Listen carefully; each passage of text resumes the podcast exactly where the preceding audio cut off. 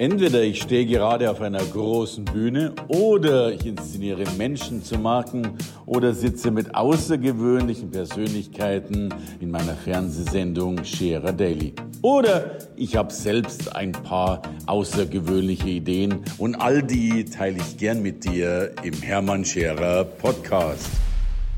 Herzlich willkommen bei Scherer Daily. Heute bei einer Sendung, die mich sprachlos macht, weil ich äh, voller Dankbarkeit und Stolz sagen darf, dass ich einen Mann hier sitzen habe, um den sich die ganze Welt reißt. Äh, er ist ein unglaublicher Macher. Er hat Bücher geschrieben, davon 30 Stück, verlegt in 30 Sprachen, in mindestens ebenso vielen Ländern Vorträge gehalten, davon 4000 Stück und hat damit die Welt dominiert.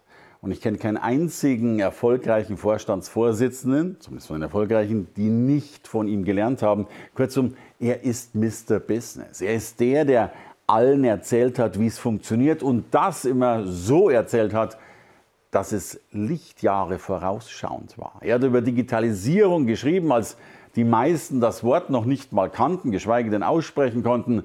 Und er hat allein Marketing vollkommen disruptiert. Er hat äh, ein Buch Clienting geschrieben und hat damit eine ganze Wissensmetapher umgestürzt und man mag es nicht glauben, den Kunden in den Mittelpunkt gestellt. So banal, wie sich das heute anhören mag, das war eine Revolution und dieser Mann ist eine Revolution, weil er seinerzeit so weit voraus immer wieder schon sieht, was irgendwann mal andere als selbstverständlich betrachten, weil er es zur Selbstverständlichkeit gemacht hat. Darum kein Wunder, auch heute hat er ein Thema dabei, über das die meisten noch nie nachgedacht haben. Und wenn ich sage die meisten, ist es gelogen. Ich glaube, noch niemand darüber nachgedacht hat, außer ihm. Darum bin ich froh, dankbar und stolz, mein großes Vorbild auf meinem Sofa zu haben. Herzlich willkommen, voller Dankbarkeit, Edgar Geffroy. Vielen Dank, Hermann, für die Einladung. Jetzt hast du mich sprachlos gemacht. Ja, Edgar, ich danke dir von Herzen. Ich bin, bin, bin froh, dass du da bist. Äh, du, du warst und bist mein großes Vorbild. Ich ich, ich finde dich immer sensationell.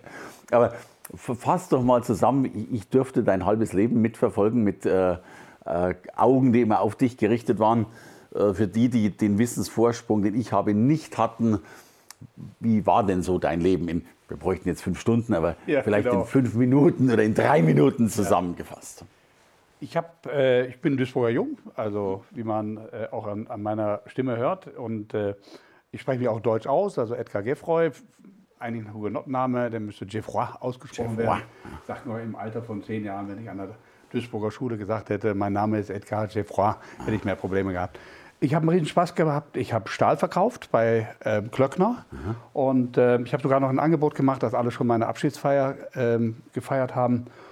Und äh, ich wollte einfach mit, mit 24 Jahren, ich wollte einfach nach oben. Ich habe ja später mal das Buch geschrieben, ich will nach oben. Und äh, als ich dann 24 war, hat man mir bei Klöckner gesagt, man muss bis 30 warten, dann kriege ich vielleicht Handlungsvormacht. Und da hatte ich so überlegt, da bin ich eigentlich schon tot. Also okay. habe ich mich damals als äh, 24-Jähriger bei der größten Verkaufstrainingsorganisation Europas beworben. Mhm. Und die fanden mich so frech, dass sich jemand mit 24 Jahren, die wollten jemand anderes 35 Jahre und alles Mögliche. Ja. Und dann fanden die das so lustig, dass sich jemand mit 24 Jahren beworben hat, dass sie mich eigentlich nur aus Spaß haben kommen lassen. Okay. Und äh, wie ich im Nachhinein erfahren habe, war ich dann so billig, dass die gesagt haben, den können wir auch als Kofferträger einstellen, was okay. wirklich so war. Und äh, naja, vier Jahre später war ich dann der erfolgreichste in Deutschland in dieser Verkaufstrainingsorganisation. Und dann sprach mich ein Kunde an und habe gesagt, warum machen Sie das denn nicht selbstständig? Und dann habe ich mir am Anfang nicht getraut, aber zusammen mit einem Partner habe ich dann quasi Gerfreu gegründet als Company. Und ja, habe mir nie vorgestellt, dass daraus das geworden ist, was letzten Endes heute geworden ist. Ja, und dann natürlich viele, viele Bücher. Das bekannteste Buch Clienting. Also es ging ja darum, nicht mehr Marketing, sondern den Kunden in den Mittelpunkt zu stellen. Genau.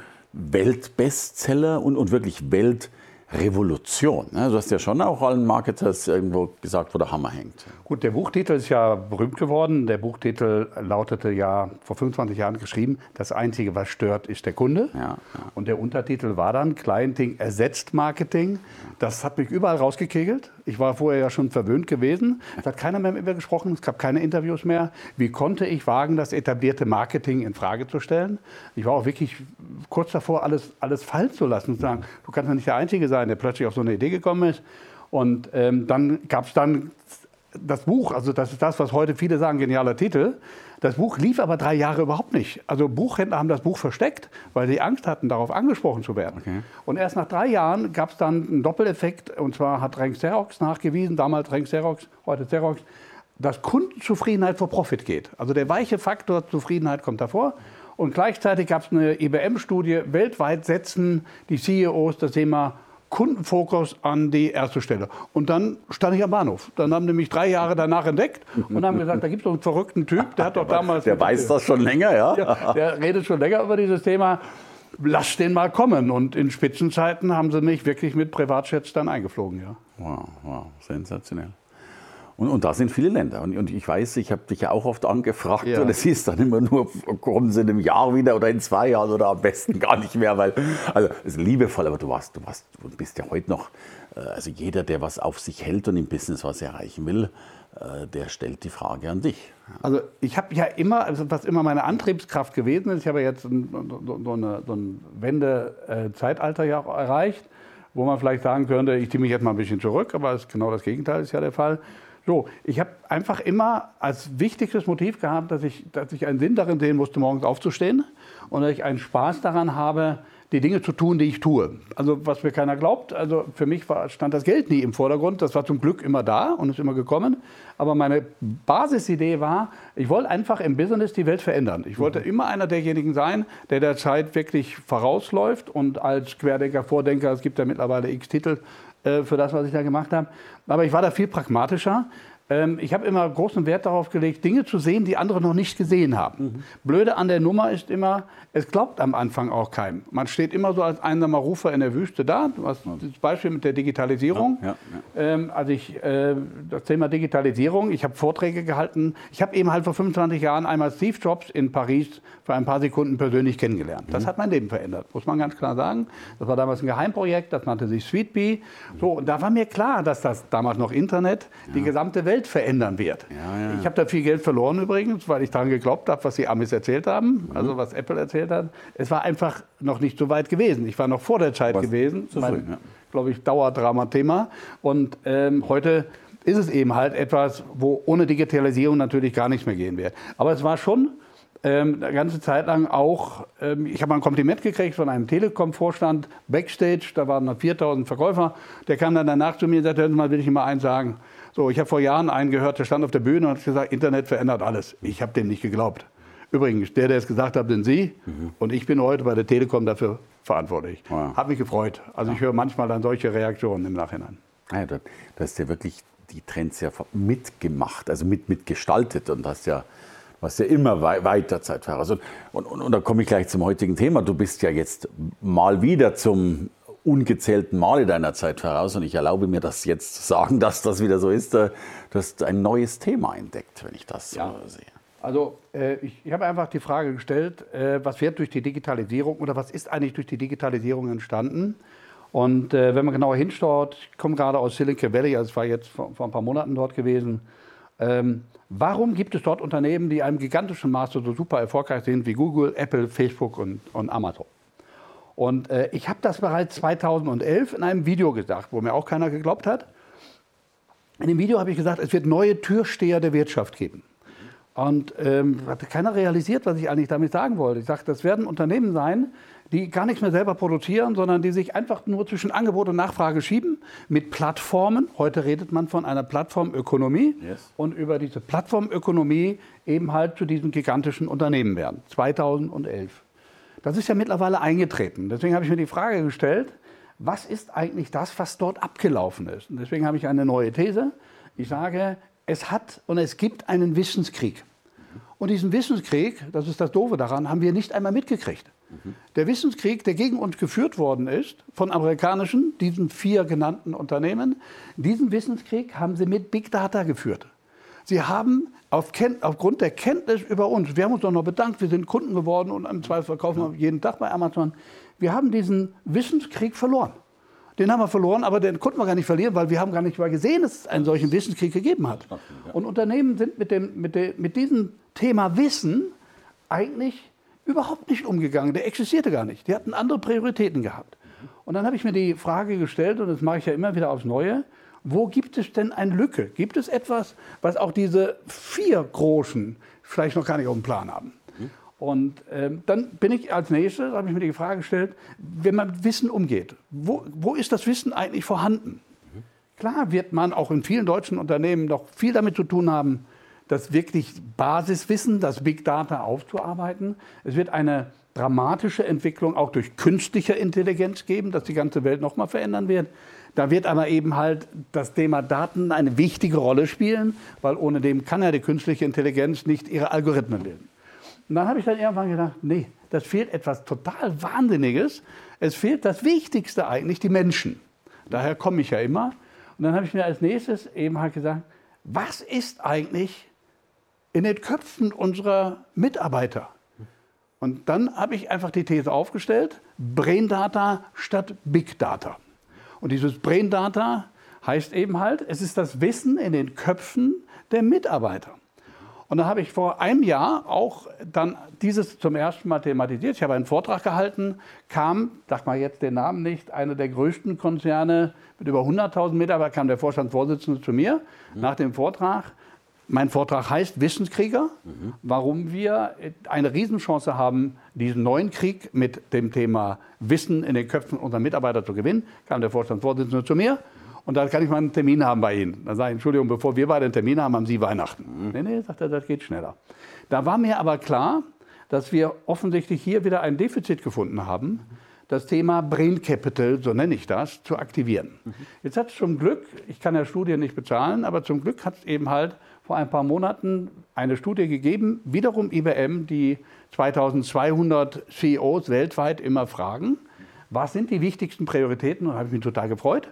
Zum ersten Mal steht in dieser Studie, dass der Mitarbeiter die wichtigste Innovationsquelle der Zukunft ist. Und das ist eben halt genau, worum es gehen wird. Das heißt, der Mitarbeiter hat ja so viel in seinem Kopf, es fragt ihn nur keiner. Er wird ja gar nicht aktiviert. Ja. Und das ist jetzt die große Chance, die Unternehmen aus meiner Sicht nutzen können. Das hat ja mehrere Gründe. Was passiert mit, mit qualifizierten Leuten? In vielen großen Konzernen werden 50 plus Leute rausgeschoben. Das gesamte Wissen ist verschwunden. Klar, Brain wird verrentet, ja. ja. Wie können wir dieses Wissen dann letzten Endes auch für uns als Unternehmen nutzen zum Vorteile des Wachstums? Deswegen bin ich heute davon überzeugt, dass das Thema Wissen nach dem Thema Produkte, nach dem Thema Service der wichtigste Wachstumsschlüssel für Unternehmen sein wird. Cool, Wie gefällt dir das? Äh, sehr, sehr. Weil also ich, ich, mal gerade so ein Bild in meinem Kopf und sehe auf der einen Seite äh, die Googles mit Big Data, wie die Menschen ticken. Und jetzt haben wir praktisch ein, ein Google im, im, Mitarbeiterkopf oder diese Köpfe zu vernetzen, um tatsächlich das, das Unternehmenswissen. Es gibt doch einen großen Konzern auch in Deutschland, äh, da hieß es immer, wenn die wüssten, was sie alles wüssten. Ne? Und, und äh, genau. wir wissen es eben nicht. Ja. ja. Und spannend ist eben ähm, die, die, die Chance. Ich meine, am meisten ist man ja erfolgreich, wenn man tatsächlich als einer der Ersten das für sich zu nutzen weiß. Ja. So, und da sind wir gerade wieder so eine Stunde Null. Ich habe den Eindruck, keine Ahnung, statistisch machen das wahrscheinlich 8 bis 99 Prozent der Unternehmen nicht, weil sie es noch gar nicht realisiert haben, was das wirklich bedeutet. Das Wissen ist aber jetzt davon abhängig. Also wir haben einen, einen großen Konzern, mit dem wir gerade eine wissensbasierte Mitarbeiterkultur implementieren. Und äh, die Herausforderungen liegen natürlich äh, im, in einer ganz entscheidenden Thematik. Das Thema heißt Unternehmenskultur. Mhm. Weil eine Unternehmenskultur ist die Voraussetzung für eine Wissenskultur. Mhm. Ganz pragmatisch kann man natürlich sagen, wenn ich als Mitarbeiter ein Unternehmen habe, wo jeder den anderen per Mobbing in den Rücken hineinhaut, ja. wird natürlich kein einziger hingehen und anfangen, mein Wissen damit einzugeben. Right. Also haben wir jetzt den nächsten großen weichen Faktor, wie kriegen wir das Thema Unternehmenskultur mhm. aufgebaut, damit wir dieses Wissen zum Vorteile des Kunden, mhm. darum geht es ja konsequent aufbauen können. Mega spannende Aufgabe, geht leider auch nicht von heute auf morgen, aber wenn man da in der Umsetzung drinsteckt, merkt man schon, wie der Teufel im Detail ist. Ich sage mal, ähm, Führung jenseits von Gummibärchen und äh, Kickern, die man gerne irgendwo hinstellt. Ja, ja, das ist ja meistens so ein Placebo-Kicker, der, der aufzeigen soll, dass es, dass es funktioniert. Das ist ja gerade das ganz große Thema. Was ist das Digital Leadership? Äh, ähm, welches, welche Form von, von Führung brauchen wir in Zukunft?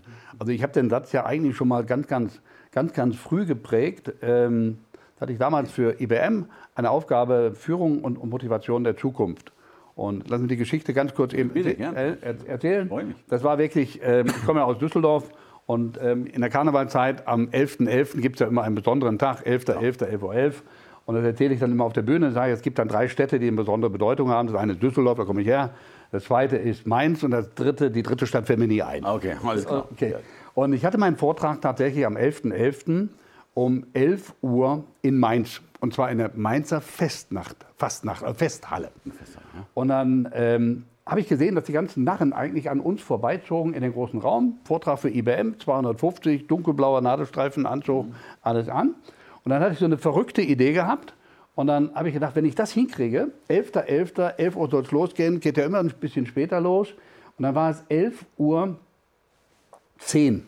Und dann war der Vorstand mit seiner Vorrede zu Ende. Ich ging auf die Bühne und dann habe ich was Verrücktes getan. Ich habe eine Minute lang nichts gesagt. Ich weiß nicht, ob du jemals mal versucht hast, eine Minute, wo alle darauf warten, auf der Bühne nichts zu sagen. Das kommt dir vor wie eine unendlich lange Zeit. Ja. Machen Sie mal Mikrofon an, legen Sie mal los. Ja.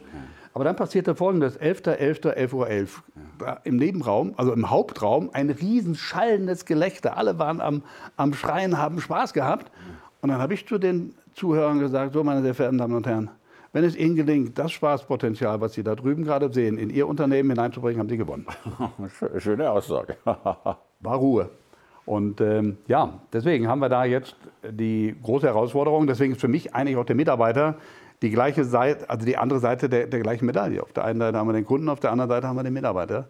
Und äh, der Fokus muss eigentlich in Zukunft eben halt darin liegen, wie können wir Mitarbeiter zu aktiven, und jetzt kommt meine Schlüsselaussage, wie können wir Mitarbeiter zu aktiven Wissenskrieger machen? Mhm. Weil das Wissensmacht, wissen können wir alle vorwärts und rückwärts dingen. Wir beide leben ja auch von, dem, ja. von der Wissensvermittlung. Dass Wissensmacht wichtiger als Geldmacht ist, nichts Neues. Die Frage ist nur, wie können wir dieses Wissen organisieren, systematisieren und aus den Köpfen rausholen. So, und da ist dein Ansatz dann eben die Kultur, logischerweise. Eben. Und es gibt den schönen Spruch, äh, Kultur frisst die Strategie schon zum Frühstück. Ne? Sagen genau. die Amis so schön, weil genau. was, was willst du alles an Strategie planen, wenn ja. die Kultur eben nicht passt? Ja. ja.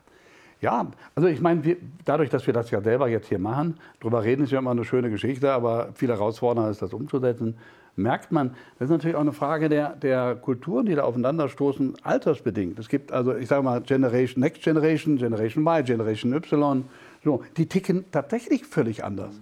Und ähm, es ist heute so, dass sich ein Unternehmen bei, bei Mitarbeitern bewerben muss. Die meisten haben das ja gar nicht realisiert. Weil ein zukünftiger Mitarbeiter, der hat mindestens drei Alternativen. Ja. Und er guckt ja ein Unternehmen zum Beispiel heute, wir haben mit Dell eine, eine sehr große Roadshow zusammen gemacht, mhm. wo wir dieses Thema auch in einem Buch, Herzenssache Mitarbeiter, mhm. thematisiert haben. Der guckt sich heute den Digitalisierungsgrad eines Unternehmens an mhm. und eben halt den, den agilen Part. Wie flexibel ist dieses Unternehmen? Mhm. Habe ich die Möglichkeit, wirklich auch mal nicht nur im Büro zu arbeiten, sondern auch eben halt äh, von meinem Homeoffice aus und, und, und, und, und. Das heißt, die Anforderungen, die heute ein, ein zukünftiger Mitarbeiter an ein Unternehmen steht, sind völlig andere geworden. Ja, und damit auch ein Krieg wieder um das Wissen, das in den Köpfen schon steckt oder stecken soll. Exakt. Lieber Edgar, ich bin mir ganz, ganz sicher, dass auch das wieder eine, es ist ja schon eine Revolution und das ist das Schöne, was du tust. Du machst immer das, das Unbewusste bewusst. Vieles von dem, Kunden im Mittelpunkt stellen, das wissen wir ja alle irgendwie so ja. oder wussten es damals irgendwie. Aber du bringst es auf den Punkt, auf einen großartigen Punkt und nicht umsonst bist du der Macher nicht nur der deutschen Wirtschaft. Ich danke dir für dieses viel zu kurze, aber wie immer wunderschöne Gespräch und für all die Impulse, die du mir und der Menschheit gibst. Danke Hermann, ich danke dir für die Einladung. Gerne. Komm bald wieder. Ich glaube, du hast noch viel zu erzählen. Gerne. Danke dir. Danke, danke. Danke fürs Reinhören in den Podcast. Wenn du mehr von mir wissen willst, komm zu meiner Veranstaltung Hermann Scherer Live. Infos und Sonderkonditionen für dich als Podcast-Hörerin oder Hörer findest du unter www.hermannscherer.com/bonus. Bis bald im nächsten Podcast.